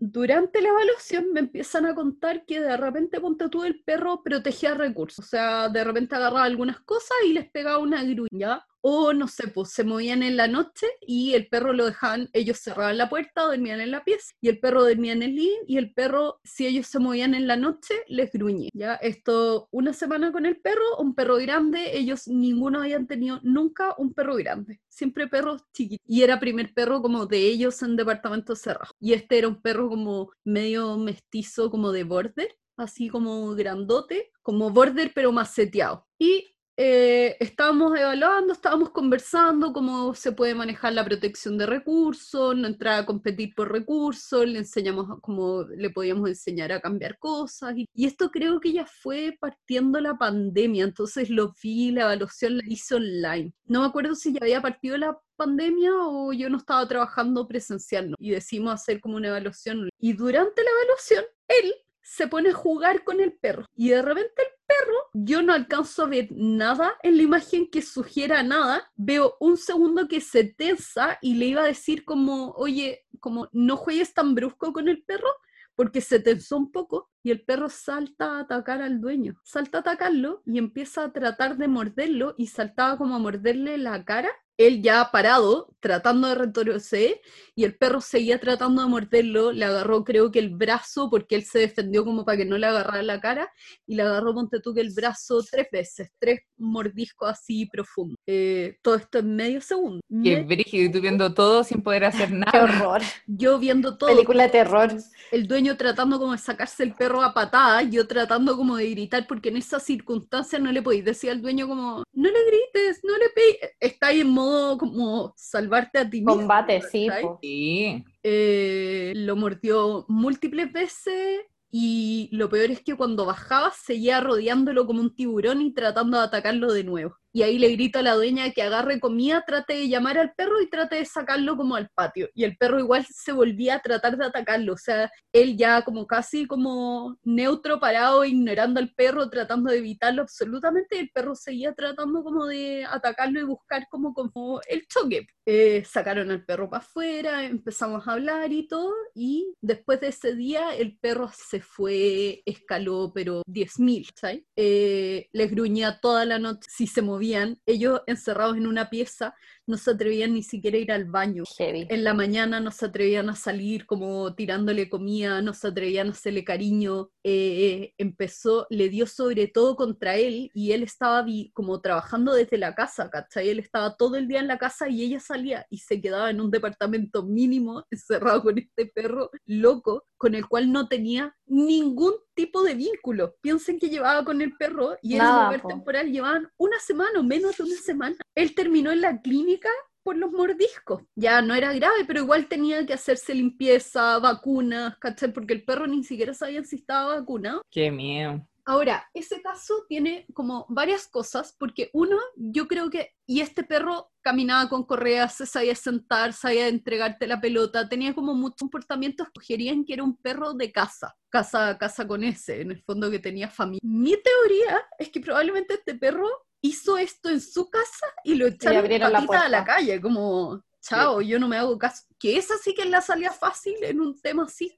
Y ahí lo que hicieron fue lo que hablábamos de tercerizar la eutanasia. Porque en el fondo, en este tipo de casos, haciendo la evaluación de riesgo, pucha, ¿A quién le pasa ahí un perro así? Porque aquí no hubo un gatillante como estaban jugando, no le quitó nada en la boca, no le como que el perro se sobreexaltó y reaccionó. Yo no alcancé a ver nada como evidente ni que estuviera haciendo mal el dueño, ni que lo hubiera tocado, ni que lo empujó, ni que le pegó, ni lo pisó, ni lo presionó mucho. Estaban jugando a la pelota como aquí, o sea, en el juego. El dueño estaba sentado en un sofá agarraba la pelota que el perro le dejaba en el suelo y se la tiraba y el perro le iba a buscar y se la traía, se la soltaba, retrocedía para que se la tirara. Yo creo que la mayoría de ustedes quizás tienen un perro con el que van así. Sí. Eh, en ese minuto, como mi recomendación fue, ¿sabes qué? Hay que empezar a... Le dije todas las opciones de manejo, tenemos que enseñarle a este perro a usar bozal, mantenerlo seguro ustedes, manejarlo, si es que hay que manejarlo con correa dentro de la casa y empezar a enseñarle obediencia, que retroceda, que suelte, que se guarde, no sé, que duerma en canil, sacarlo, que duerma afuera, porque aparte trataron de hacerlo dormir afuera y el perro empezó con un ataque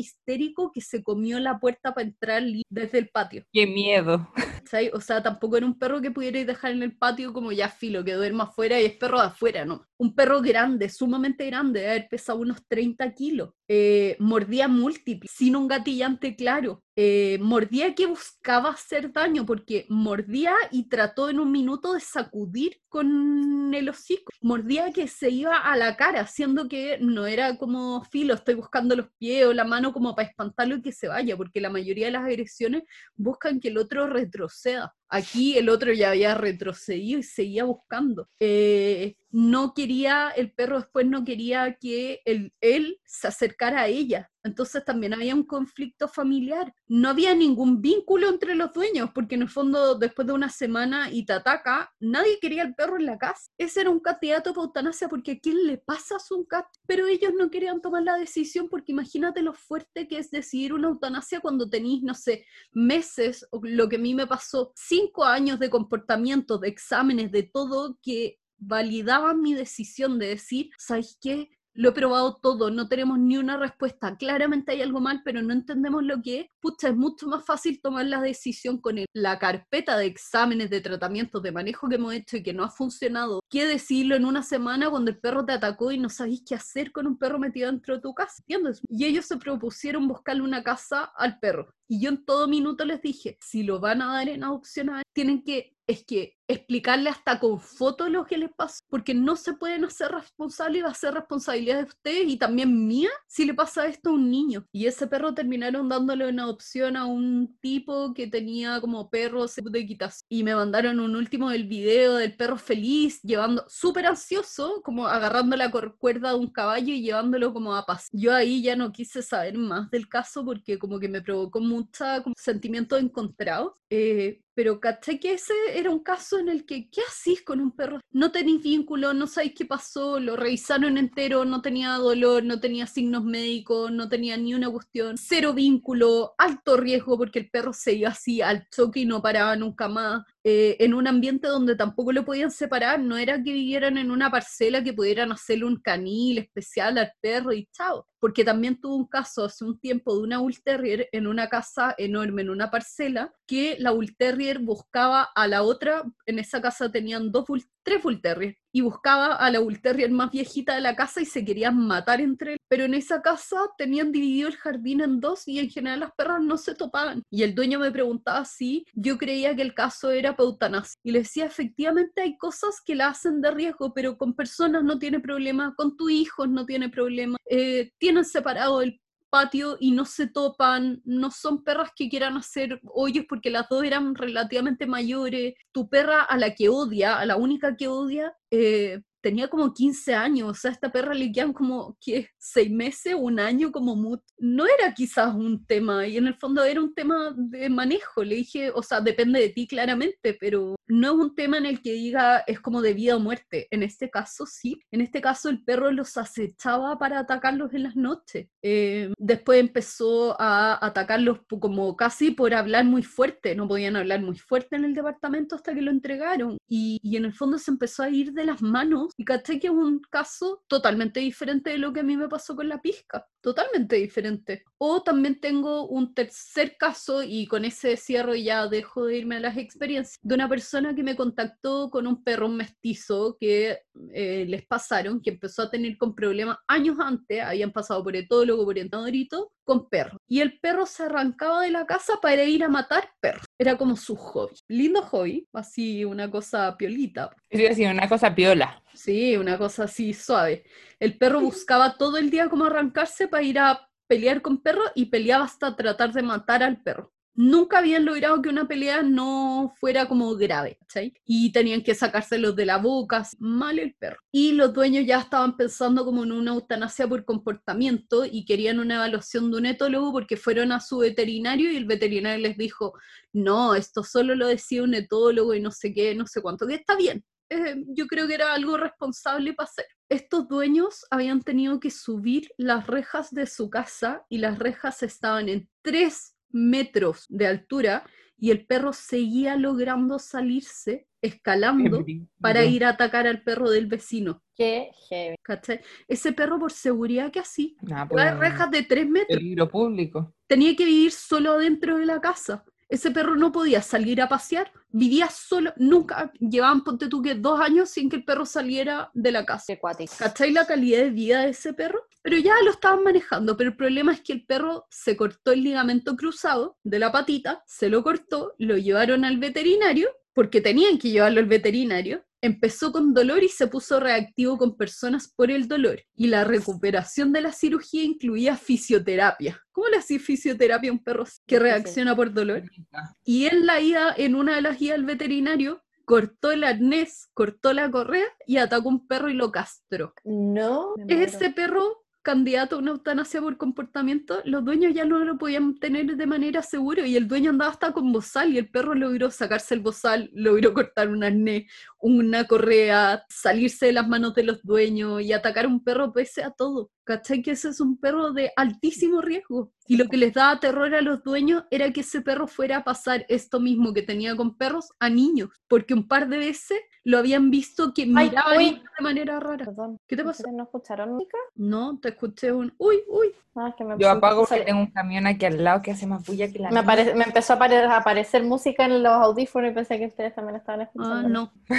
Pero, ¿cachai? Entonces esos son tres casos absolutamente diferentes. Uno, un perro hiper predecible, porque en el fondo su tema era con los perros, pero de dificilísimo manejo. Otro, un perro impredecible, sin vínculo, sin una causa clara, que escalaba muy rápido y contra personas. Otro, un perro con todos los manejos del mundo impredecible y súper aleatorio y esporádico, pero los casos iban en como de peor a peorísimo, eh, de mal a peor, pero caché que son tres casos en los que la opción o una de las opciones que había que barajar era la eutanasia. Y bueno, de esos tres casos, dos perros fueron auxiliados por comportamiento y el otro se le buscó una casa y no sé en qué estará ahora, no sé si se habrá comido ya. Esperemos que no. Esperemos que no. Y que sí, es un tema súper complicado. Yo venía como pateándolo y quería hablarlo, pero y probablemente después, como cuando esté editando, diga, ¿por qué no dije esto? En dos horas de grabación me quiero matar. Eh, pero sí, es un tema complejo, pero yo creo que hay que hablarlo, hay que desmitificarlo. eh, Sí, es súper importante. y entender que a veces la eutanasia es, la, es el manejo más nacido como desde el amor y el respeto que tenemos que tenerle a nuestros perros. No es la salida fácil, es algo de ética, de humanidad, de, de amor, de respeto, que no deja de ser difícil, pero Completamente de acuerdo. así que esto, está como para irse a tomar una piscola en este minuto para superar este tema. Sí, súper de- Emborracharnos, emborracharnos. Claro. Pero así bueno, es un tema súper interesante. Muchas gracias, Carmen. Bueno, Eh, voy y a perdón cierre, por ¿verdad? cagarles, sí, pues perdón por cagarles los otros temas, con dos No, horas de tema. No, no es necesario disculparse, no hay problema. Menos, weón, estás menos mal perdonada. No, te- no, Menos no me mal no perdona. Yo no te perdono. Broma, Así que eso, eh, quería darle las gracias a todos los que no han escuchado hasta ahora. Es un tema complejo y si se han quedado hasta el final, bacán. Gracias, gracias Espero por que no estén llorando. Y si están viviendo por una situación así, que un perro viejito no saben cómo tomar la decisión o un perro por comportamiento, nos pueden escribir. Sí, totalmente. Full apoyo. Eso, un saludo a todos y nos vemos en el próximo capítulo. Ya, pues, Espero que sea un poco más alegre. por favor, te juro que la próxima semana vamos a hacer deportes caninos, como el agility, los trucos, trucos entretenidos, comerciales de perritos. Sí, así que bueno, eso. Eso, gracias, chao. Chao, Chao. chao.